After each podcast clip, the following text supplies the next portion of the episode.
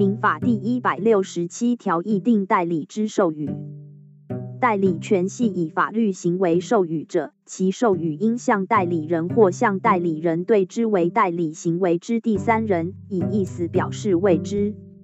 张老板雇佣十六岁的小胖帮他卖二手车，后来小胖的爸爸发现后反对他打工。依照民法一千零八十六条，父母为其未成年子女之法定代理人，故小胖与张老板之间的雇佣契约不生效力。但先前小胖替张老板卖的车，因代理权的授予，并不会因为雇佣关系失效而受影响，车辆的买卖契约仍然有效，不会变成无权代理。